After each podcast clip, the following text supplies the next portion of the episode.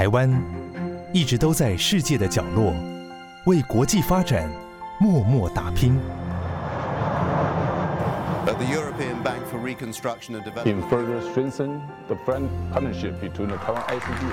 接轨全球，分享台湾经验，这里是国和会。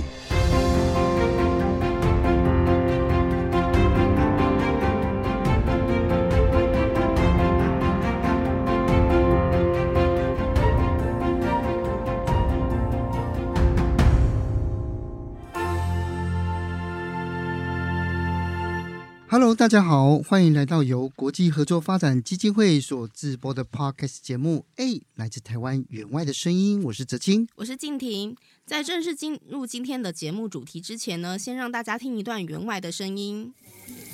Me siento contenta del proyecto porque ahora que ya tengo, ya no dedico mucho tiempo porque antes iba a la quebrada, me estaba hasta seis horas para ir a traer el agua. Ahora, gracias a este proyecto y a toda la comunidad estamos contentos porque tenemos el agua y ahora estamos bien. Ahora solo abro la llave y hago mis oficios. Les dedico más tiempo a mis hijos y gracias a este proyecto y toda la comunidad estamos agradecidos. Agradecidos de tener el agua. Gracias. 今天这音档有点刁难人，这样子，对，完全在讲西班牙文，对，又是西班牙文，又是水声，又是欢乐的节庆声。那那个，如果听众朋友在听我们 podcast 节目的话，大家大概会以为说，哎，为什么怎么又回到那个跟水有关系的哦？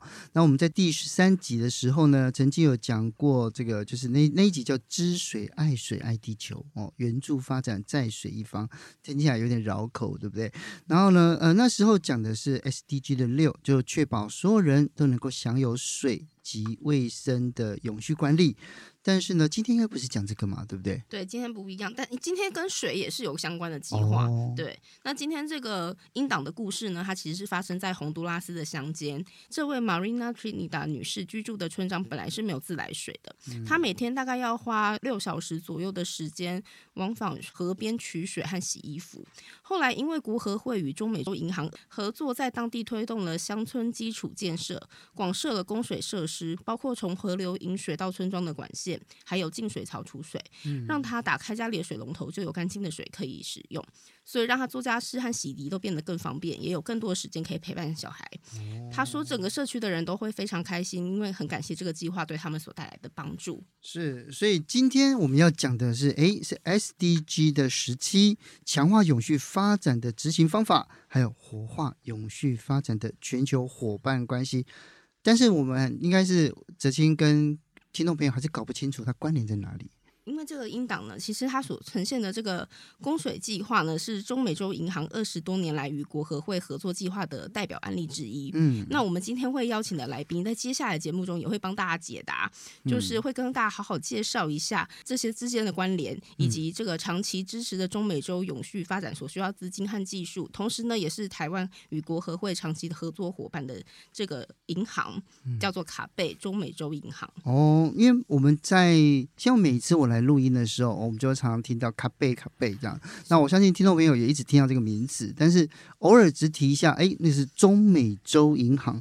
但是中美洲银行，我们之前讲过了欧洲开发银行，哎，欧洲开发银行，对，对不对？那我们也讲过亚洲开发银行，对对。但是今天哎，来到了中美洲啊。那我们今天呢要聊的这位伙伴呢，是非常的重要哦。那因为卡贝其实是你们国会非常重要的合作的一个。一个应该是一个伙伴，对不对？对对，合作非常多年。所以以前你在贝里斯的时候，那个时候你们的那个案子也是跟卡贝有合作吗？呃，我的案子是直接由技术团来做，就是对当地的协助。像这个就是我们双边计划，对。但像前前面很多集，我们其实也有提过一些像是多边的计划，嗯、这部分其实就是跟国际组织合作，包括像卡贝、嗯、IDB 等等。是，所以呢，今天呢，我们知道就哎，卡贝是中美洲最重要的国际金融机构之一。那大家可能不太了解哦，它也是我们。唯一用正式的国民中华民国加入的国际金融组织。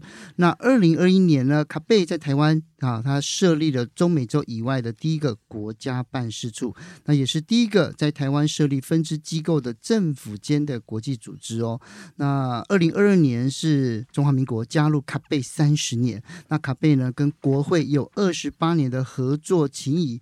那这样子想一想，就是卡贝跟国会的渊源非常非常的深呢。对，没错。嗯，然后今天邀请到的这个来宾跟国会渊源也是非常深，跟你渊源也很深啊。对，渊源也很深。对，因为这个来宾呢，他本身是目前中美洲银行驻中华民国台湾办事处的财务经理。哦，对，也是，就是之前也其实是我们国合会的技术团的。驻外的技师哦，然后呢，在中美洲服务了快十年，对，对不对？然后负责，我觉得负责的的项目非常有趣哦，是农企业的行销计划。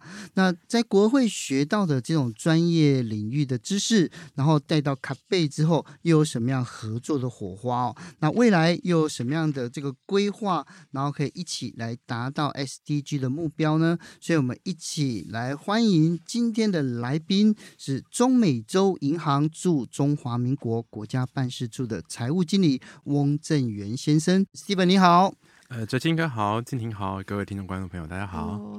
你好拘谨了，对，因为我突然不之间有一点不晓得该叫他正元还是 Steven，我过去都叫他正元，对，是。是，好，所以呢，既然就其实你们都很熟了嘛，那我们就直接来好好聊一聊哦，对，因为既然我们刚刚讲了这么多卡贝，就是我还是请正元来帮我们介绍一下。卡贝到底是一个什么样的组织？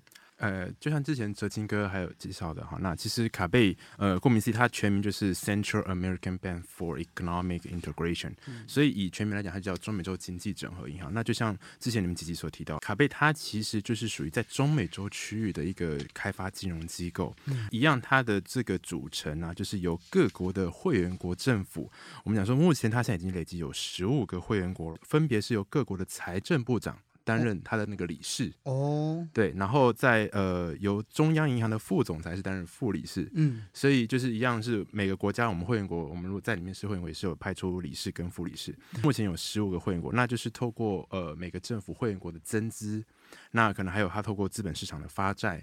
那再就是他可能跟国际间的组织做合作计划，然后透过不同的金融工具，那因为我们是开发银行嘛，所以你会透过一些金融工具，然后做一些专案金融。那当然我们也会配合这个所谓技术合作，就是都会一些无偿的呃技术合作方式来。促进我们中美洲会员国的一些呃经济发展，这样子，哦、对。是的，但是呢，我觉得卡贝，因为卡贝既然是属于它跟跟商业银行不一样，那开发银行，所以我大家如果看过半泽直树，最容易听到就是那个雨天收伞这样子。在卡贝这样这样子的开发银行，基本上是雪中送炭嘛，对不对？那你。我发现，就是大大部分这种区域性的国际金融组织，他们都有特别的任务，或者特别呃在着重、在注重的的这种几个任务啦。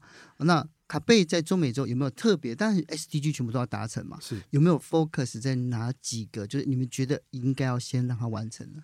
呃。像我们目前卡贝所争呃 focus 的领域啊，就是大概其实跟大概跟国际间组织大家 focus 的，的领域是差不多，那就是像永续发展啊、节能减碳啊，或是两性平权，嗯、那这个都是呃我们在 focus 的的方向领域。当然，就是我们在运作的模式上，大概可能就是政府之间的合作，然后跟国际间。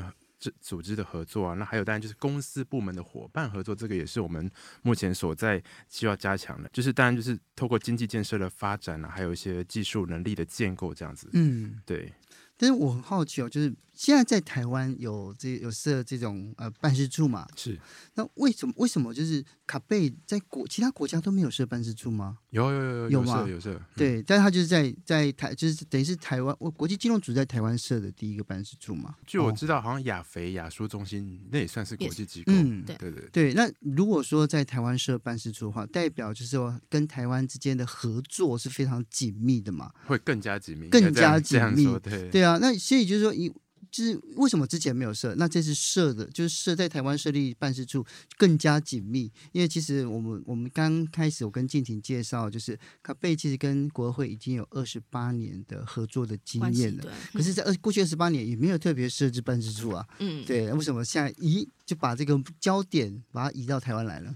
过去三十年没有设立办事处，那到二零二零二零二一年这样设立办事处，那其实最主要就是希望能够呃呃连接台湾的这个强项。过去我们可能只是 focus 在公部门跟台湾的公部门还有国会的合作，现在就是他们知道台湾这边有私部门厂商的一些软实力技术，嗯、可能我们直接在这边可以直接的跟厂商或有直接的接触，然后或是可以办理一些招商说明会啦，或是商机说明会，那让台湾的厂商能够。更了解中南美洲市场，那呃，我们讲说，呃，就是当地的投资条件，还有就是卡贝，其实在呃，我们中中南美洲会员国做的一些计划这样子。当然，就是我们也希望能够呃，跟台湾的银行能够做一些联系接触，那能够让他们参与类似像呃国际联贷啊，或者是一些国际的一些金融的一些计划这样子。所以希望能够就是借由台湾的这个技术创新，然后还有就是我们一样为了这个永续发展去能够写来。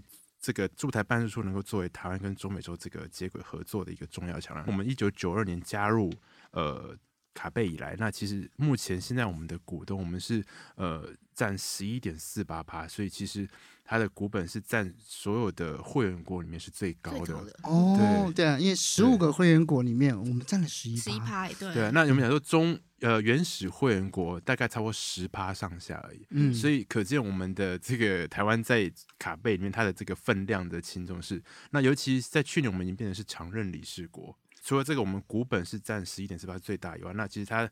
在国外国际资本市场间的发债来讲，其实亚洲也是主要的一个发债市场。是对。那我想问一下，像郑源刚才我们一开始的时候听到英党嘛，就是我们提到说是跟卡贝国合会跟卡贝的供水计划，其实就是呃国合会跟卡贝应该还有很多的其他计划，你可以分享一些就是案例。让我们的听众听听看，就是呃，像呃，我们国会如果从一九九，我们讲说一九九四年开始跟卡贝合作了哈，那当然这中间我们合作不同很多类型的计划，那刚刚就是供水计划，就是尤其是改善它的社会的乡村基础建设。我们知道，其实，在中美洲地区那边，其实贫富差距落差很大。嗯，好，那所以一般来讲，像我们国际机构或是会去援助的方向，但是从它的供电或是供水、卫生去着手哈。以卡贝跟国会合作的计划，像包含中小型企业发展啊，还有教育，所以。以案例来讲的话，刚刚我们员外的是英党，大家听到，那就是呃，就是那个我们讲说 Senora，就那个妇女太太，也是 也是很感谢，就是说这个计划能够协助她改善她的供水条件。我们知道，其实就像呃，我们以前在驻外技术团待过，那今年我想也也知道，就我们当在那边开的都是那个 P 杠，我们讲说那个小货卡，小票上，对对对。我们到乡村去的话，它其实它的道路是很不好的，没有水泥路。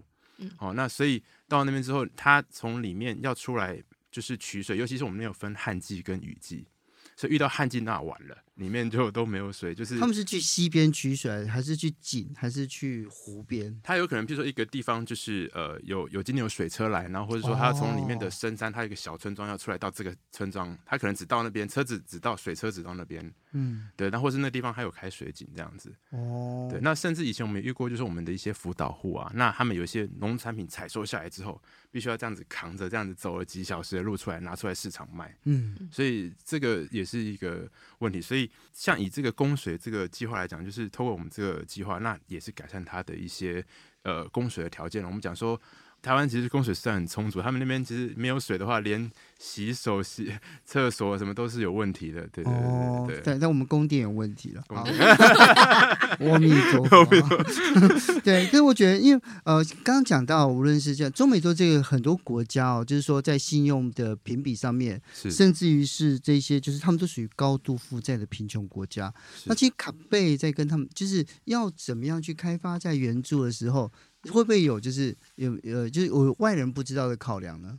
我们在跟国会合作的时候，其实我们因为由于它中美洲其实都属于政府高度举债的的国家，对，所以一般来讲，我们像说一般的国际的金融机构，像 IMF，他们其实或是一般的当地银行不愿意贷给他，因为他的这个对象变，他属于比较风险比较高的一些族群，嗯，所以在那情况之下，他就比较不容易贷给这样子的族群。所以透过这个计划，我们以跟国合会合作的这个条件，它可以提供一个比较优惠的低率贷款，那甚至它宽限期比较长，对于当地的这些民众来讲，就是族群是有受益受惠到的。对哦，因为我们记，我忽然忽然想起来，就是之前包括了像是中美洲的助学贷款的计划，嗯、那也是国会跟卡贝之间合作是吗？还是还是就因为我觉得这里面有很多就是到底有哪一些合作是大家有听过，或者是我们之前有谈过？那呃，例如说像我觉得这个助学贷款这件事情，其实就蛮重要的。对，因为以这个中美洲的这个教育来讲的话，那其实中美洲的教育不像台湾这么普及。好，那尤其是每个家庭的收入水准不高，那其实很少人看到说父母能够支支援这个呃小朋友一路念到大学，他们大概念到国中、高中就就中学就从做中学了。对，所以那尤其是在中美洲的情况是，国立大学是比较便宜，但是它相对资源不够。哦，对，就是它的设备、硬体设备很差，然后可能有时候还遇到罢工。对，因为那边的罢工哦，对，因为有遇到就是没有提高薪水啊一些问题的时候，哦、他们老师就会罢工，对对对，然后就把那个大学的门关起来，你就不能进去，把它上锁这样。对对对对，真的是真的是真的。那所以那私立会更贵，那所以其实，在这种情况之下，对于。当地的中美洲学生，他希望能够继续升学的，嗯，尤其是在未来找工作方面的话，那透过我们这样子的一个，那尤其尤其是在当时那个情时空条件之下，他的当地商业银行是并没有像一个类似像助学贷款这样子的一个金融商品哦。好，那所以透过呃卡贝这边跟台湾这边国会这么合作，那提供这样子台湾的一个经验，嗯，那能够呃就是呃这个低利就学贷款那。我们就是强调这个低利率啊，宽限期长。那甚至我们在学校的部分也是协助当地我们的配合，卡贝这边还有国会，就是跟当地的大学合作，嗯，把 TA 就是所谓的技术的合作这部分也也导入，让它的设备能够改善。那这个东西也协助到当地的很多学生，那也也减轻他们父母的负担。那他们后来也都是感谢像卡贝，感谢国会，就说。在这块，他们能够有这个教育取得之后，也在工作上也找工作也比较容易，对，是，对。所以听起来就是卡贝跟我们之前听到的开发银行这种国际金融组织又不太一样，对，做做的业务有点不太一样，对，又更。我不能讲说更慈善一点，但是我觉得就是因为毕竟这些都是高度贫穷的国家，是，然后也是高度举债的国家，所以他们需要应该说这些伙伴们需要的援助会更多。不过呢，因为我很好奇，在二零二零年之后，也就是 COVID nineteen COVID nineteen 的时候，其实我们也需要应该说呃这些国家它也需要有他们自己的的协助嘛。那卡贝跟国会有做什么样子的有什么样的计划吗？就是我们讲说疫情是超在二零二零年爆发嘛，嗯，那中美洲那时候也是呃遇到这个情况，那就是呃，后来有。我们卡贝有跟国会就是提出一些要呃，就是有关这方面能够支援的要求。那国会这边也非常配合，就是说能够协助卡贝。那针对我们讲说 COVID 疫情哈，那就是疫后的这个所谓经济复苏部分，透过贷款的方式，那也协助我们在中美洲呃卡贝会员国的这些像我们的公部门也好，还有私部门，那进行一些贷款的纾困的方案。所以这部分其实这个及时雨也是协助我们不少这样子。是，所以这样听一听的话，就大家。就对卡贝的业务，还有跟国会的合作有一个基本的了解哦。但是呢，它里面有更多是人的故事。那到底还有哪一些呢？我们先休息一下，然后呢，更精彩的还在后面。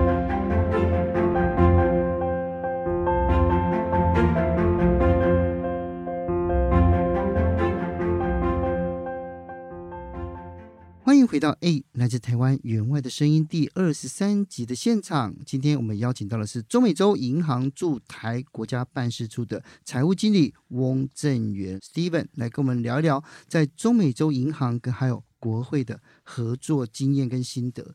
那这边我要先把这个话题再绕出去哦。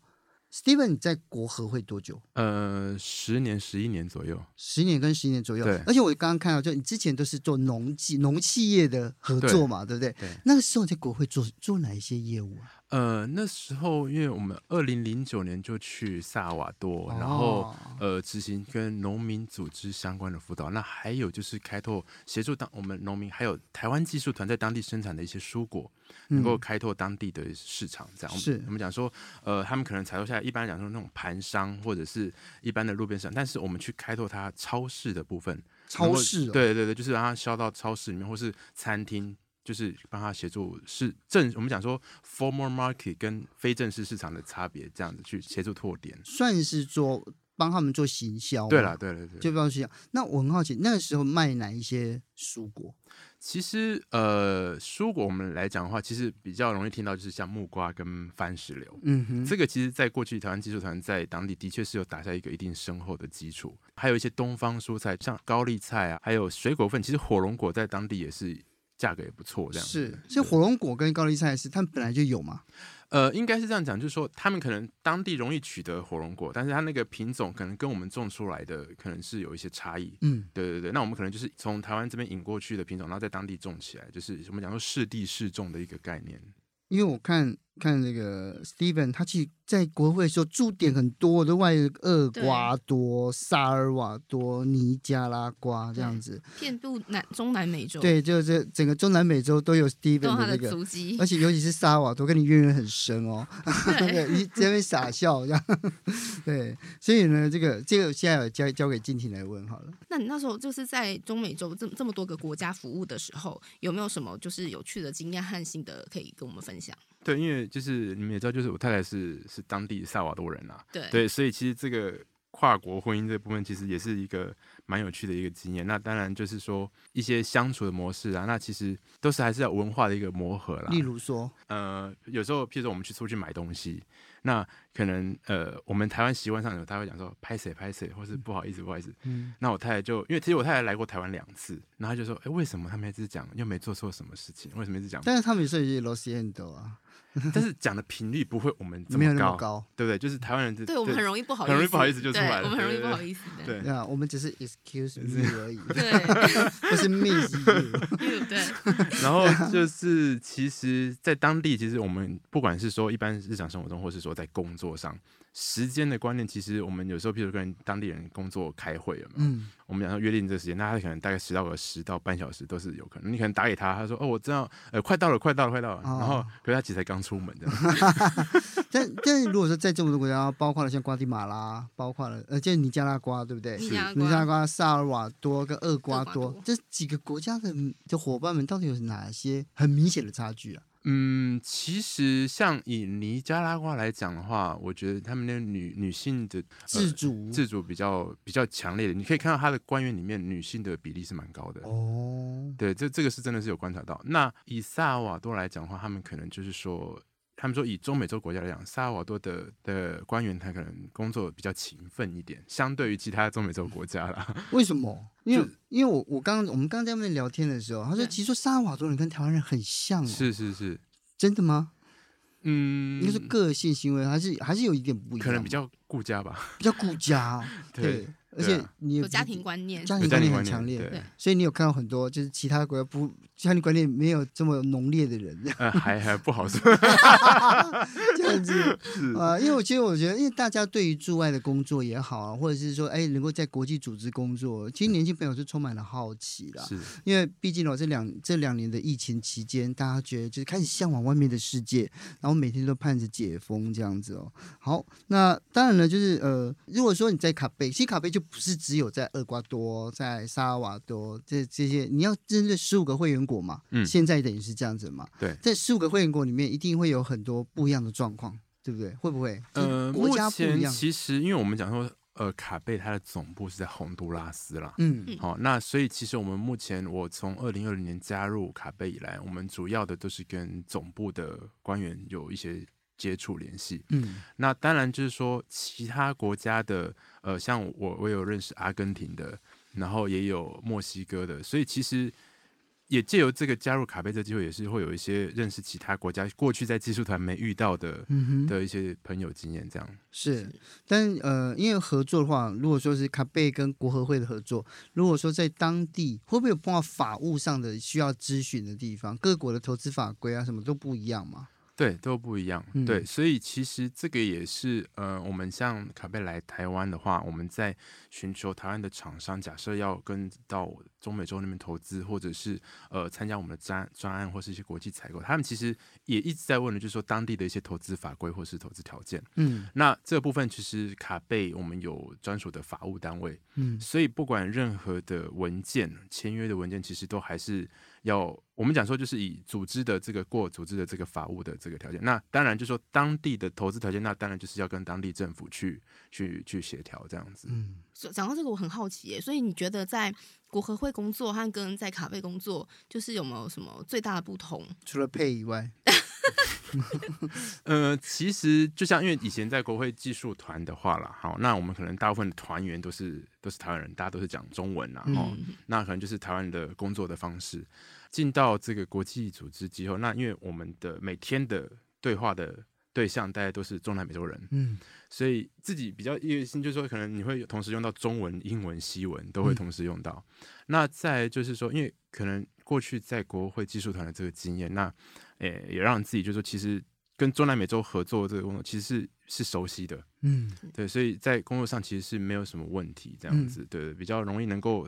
上轨道，快速的上轨道。对，可是有一个疑问一直在萦绕在我的内心里面，就是什么样的机缘让你就是从国会跳去卡贝呢？应该这样讲，就是说，二零一九年的时候计划结束，嗯、就是就是一个阶段性的任务完成。嗯、那我们就是因为刚好那时候小老二刚出生哦，那时候二零一九年我老二刚出生，然后老大超两岁多，所以那个想说就是呃帮忙回家，就是帮忙太太。那那时候。就是，所以二零二零年就申请那个育婴假，嗯嗯，好，所以那所以在那时候就是呃，就是申请回家陪小孩，那也是因为这样，所以可以待在家里多陪小孩，然后就遇到你就回你就回家陪小孩是去萨尔瓦多，对不对？哎，对对对对对 对，要听众朋友一定要要听清楚，是去萨尔瓦多，是在萨尔瓦多，所以二零二零年就是几乎一整年在萨尔瓦多，嗯，然后呃，后来他在二零二零年四月的时候，卡贝有放出新闻，就是说要来台湾设办公室哦。那个时候，其实其实过去我在做团工作的时候，就一直知道有卡贝这个单位。嗯，是对，所以那时候因为我个人本身也是跟经济金融相关，所以其实一直想说未来有机会的话，也是说也是朝着我们讲每个人都有一个目标梦想。对对对对，所以后来就是哎，就去偷偷看，嗯，然后哎，就我就因为那时候刚好在家里，就是在在在在陪小孩，那偷偷看就哎就。就就被通知面试这样子，哎呦，对，然后就就这样就中了这样子。三关面试，三关哪三关？我就好好奇。对，这我也很好奇。而且拖了大概六半年。是哦，为什么要拖那么久？哦？不是很多人去应征嘛。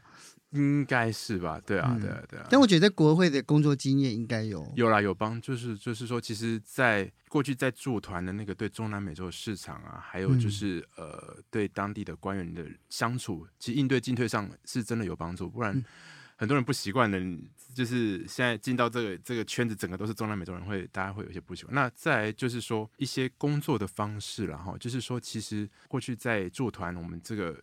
因为我们执行计划嘛，我们是计划经理，那那可能就是会有任务跟使命。任务，对对对对对。那所以在那种情况下，你可以同时间在时间管理上，你会有时候会就是会比较知道。那对于之后现在来卡贝之后啊，嗯、就是一些处理一些业务，其实是蛮有帮助的。是，对，所以所以就是这国会还是帮助非常大，也是奠奠奠定一些基础。你也想跳，有有有你也想跳出去吗？我觉得国际组织其实是应该说，我觉得像刚才郑源有说到，就是其实是我们就是应该对于国际合作有兴趣的同同，不管是同事啊，或者是说一些年轻的。学子等等，应该都是很是一个很梦幻的一个职业啦。嗯、我觉得大家应该都都把它当成一个梦想。因为你们两个是连友，所以你就常常就看，就是追踪他，帮他按赞什么的，对，对不对？对，对，对，所以你就对他的人生都没有任何的问题。我就我觉得就是哎、欸，平常就有在 follow 他，就很 熟这样子啊。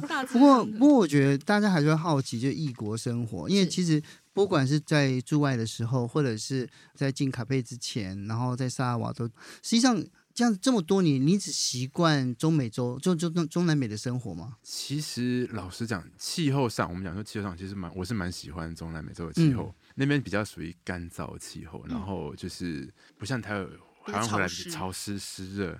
对，那那边的话，当然国家小，但是其实以我们讲说市区，我们可能住的就市区内，其实是都还有啦，说百货公司、商场、看电影那都是没有问题的。在消费还算便宜，对不对？呃。对，还可以。那只是说，我最近回来台湾，是物价有稍微高了一点，有被吓到，有被 吓到，对不对？就是大家住在台湾，就是我们知道物价很高，可是我跟外面比起来，真的，我们 台湾东西真的贵耶，贵了一点。对，不是贵一点而已，更很贵啊。跟跟中美洲比起来，因为我们可能比欧美还是那个。对，没有。我跟你讲，在日本生活，我发现日本生活很便宜，就不能说便宜，就是它价格是你可以理解的。对，所以我觉得在台湾，在台北生活，真的有时候物价真的是有点有点吓人。哦、对对对啊，那边一餐的话，大概三两三块美金，可能四五块美金。但我们讲说一个大汉堡，嗯，哦，差不多六七块。是。那台湾这边可能汉堡可能就用大麦大麦克嘛用大麦克来算的话，价格差不多吧。他们台台湾高一点，当然台湾高一点点嘛，所以他们还是这样，那边生活还是舒服一点嘛，对不对？哎，对。不过不过回来这个这个地方的话，就是呃，就是无论是在呃异文化或者回到台湾来，就是应该现在都不会有任何的不习惯了。嗯，不会。不会啊，嗯对啊。哦，一开我讲到一个，就是一开始我回来适应是台湾蛮多那个 wireless pay。无线支付的这一块，哦、因为在国外还没有，还没有还没有到这一块？没有没有没有，是什么什么 Apple 啦，Apple Pay 啦，Line Pay，那个全家 Pay，然后什么就是一堆 Pay。对呀、啊，然后动不动问你载具，他载具是什么？你的表情就已经告诉我，他载具什么？你要怎么变载具吗？我还是回来下来重新下载财政部那个 那个 A A P P 载具，然后一堆东西都不知道干什么用，这样子啊？你发票好，发票可以存手机里面啊、哦。你看，我现在还是没有用。使用之后其实蛮方便的。对，就是蛮方便，因为就是习惯都是蛮方便的。这个东西可以带过去，带带过去，就是在卡贝把这个东西把它带过去吗？我觉得是有可能的。那当然就是说，其实呃，过去曾经他们在当地的公车是有想要实行那种类似悠游卡的制度。那后来好像也没有，因为他们当地人是习惯带零钱。嗯，对，那卡片可能就还是不习惯，所以是，但是在瓜地马拉，我印象是。有有有有执行起来，嗯，对对对对对，所以就是呃，应该说台湾的生活模式也有很多便利的措施，也许可以透过卡贝跟国会一样，就是来当当做是推动永续的这种生活形态。我觉得这是一个好的想法啊，一个好的出发点嘛。对，那在你自己的观专业的观点里面，国会跟卡贝还有哪一些合作可以再加强的？嗯，其实，在未来，因为我们卡贝来到台湾之后，就是希望能够就地能够跟台湾的这个私部门能够合作。嗯、我们讲说，呃，尤其是卡贝之后，台湾在资金很多，我们讲说亚洲热情很多。嗯哼，那尤其在技术，那在国际上也是。呃，就是对啊，也没话讲。那所以你可以讲大胆一点，我现在给你时间招商哎。对，那所以我们 像我们在在台湾这边，希望我们目前注意到像一些电动车，像我们最近总裁他有注意到，就台湾的这个 Gogoro，嗯，对，那这个这电动车的部分呢，还有这个冷链物流运输这一块。好，那所以其实也是，尤其是我之前有参加那个 Smart Smart City 的那个展览，其实也是发觉，其实，在智慧交通、智慧医疗这一块，其实是卡贝可以运用在当地的。对，所以呢，有听到这样子，听到 对，听到 Steven 的呼唤的朋友们，如果你觉得你的计划、你的专业，然后呢，可以呃跟国会跟卡贝来合作的话，我觉得这是一个非常好的契机，其实是很好的。因为不要不要一直就把自己局限在这个岛屿。嗯、你知道我们在写作的时候，写作的时候是这样，就是如果你写，你像你想中文，但你你只写给两千三百万。的人看，就是台湾人看，然后它的市场就会变这样子。如果你想的是华语市场，那你你很奇怪，你写出来的格局会放宽。嗯、那如果说你想的东西就是说，哎，我希望是大家都可以去理解，它可能是不同文字媒介这样子，它的格局又不一样，对啊。所以我觉得，呃，跟国会跟卡贝的合作，相信可以为每一个私部门企业带来很多的帮助。对，那最后面我要请。Steven 来跟我们分享，就是呃，你还希望就是除了刚才讲听到的这些，就是呃，国内的师部门可以更加踊跃的话，那如果年轻人就是在国际组织里面工作，他应该有什么样的心理素质？他应该注意什么？然后他可以怎么样去加强自己呢？对于就是呃，年轻人呃，想要加入国际机构或是加加入我们这个国际合作发展的这块领域，那其实我觉得以个个人经验，其实蛮建议就是说。就是说，不管在哪个职场啊，就是说我们所谓待人处事谦虚以待。那其实我们年轻人那就是要相信自己的一个实力。嗯，然后呢，就是在做事的时候，其实要换位思考，你要去从别人的角度去想，这个其实蛮重要的，会让你更容易去做一些事情。那再就是说，其实勇于要踏出所谓的舒适圈，我们讲说同温层，嗯，对，其实要要能够勇于去突破自己，然后那就是持续学习这样子。再来就是说，其实有机会的话，可以可以培养自己的国际的敏感度。对一些国际新闻，对，或者是一些认识一些国际机构在呃国际上一些发生的事情，那尤其在语言能力，对，那也可以去，不管你是学第二语言，英语、西语、德语、法语，都是可以去去学。那还有多元专长，就是说，你如果你是学气管的，那但是其实你也是可以去学一些其他的领域的专长，这样子。对，这个对自己的就是未来在职场上的发展是也是蛮重要。那在最后就是说，其实呃工作、家庭、学院都要兼顾情况下，也是家庭也是非常自己的健康也很重要，这样子。嗯、对，因为其实。呃，台湾人是非常勤奋的哦，但是我们的特质当然也可以带出去，就是呃影响其他的友邦朋友，但是就是也不要给自己跟朋友压力太大了。对对对，你你有点头这样对不对？你也是勤奋的台湾人，我相信你你在你在那个卡贝的同事们也有充分感受到这种工作的压力。对，因为其实我们知道说台湾这边跟中美洲是有十四个小时的时差，对，那所以其实像有时候譬如早上七点半八点就就要跟。中美洲那边 concall 开会，嗯、那有时候可能晚上十点十一点就要开始讯息，就回复去联联络一些事情，因为我们晚上的十点到十二点是差不多当地的早上九点开，对他们开始上，对对对对对对对，所以静宁知道，所以这个时间上，那像如果我们同事里面有中美洲的同事，像他们就会提醒我说。还是要要要要休息，对，要健康要顾这样子。是，所以所以呢，呃，健康要顾，家人第一，然后自己的专业还有心态上都要调整。是是，是。对，那相信呢，就是呃，一定有机会，无论是在国会或者是在国际金融组织里面的服务哦。那在过去这么多年来，中美洲银行跟国会的合作也包罗万象哦，从农业为中小型企业的发展、教育、工卫、医疗，然后社会发展。那希望呢，就是我们可以。看到更多卡贝跟国会的合作，那也可以这样子来来看看，就是我们跟中美洲伙伴的友谊们能够继续长存这样哦。那今天非常感谢 Steven 来现场跟我们分享，谢谢你，谢谢 Steven，谢谢谢谢金哥，谢谢静婷。那也感谢大家今天的收听。那下一集我们将继续 SDG 十七永续发展全球伙伴关系，那将请到 Domiers。好，绿燃能源股份有限公司来跟大家分享国会如何跟四部门合作，用创新的影响力，然后呢，点亮巴拉圭的无穷希望。请记得订阅我们 A 来自台湾员外的声音，我是哲青，我是静婷，我们下周见喽，拜拜，拜拜。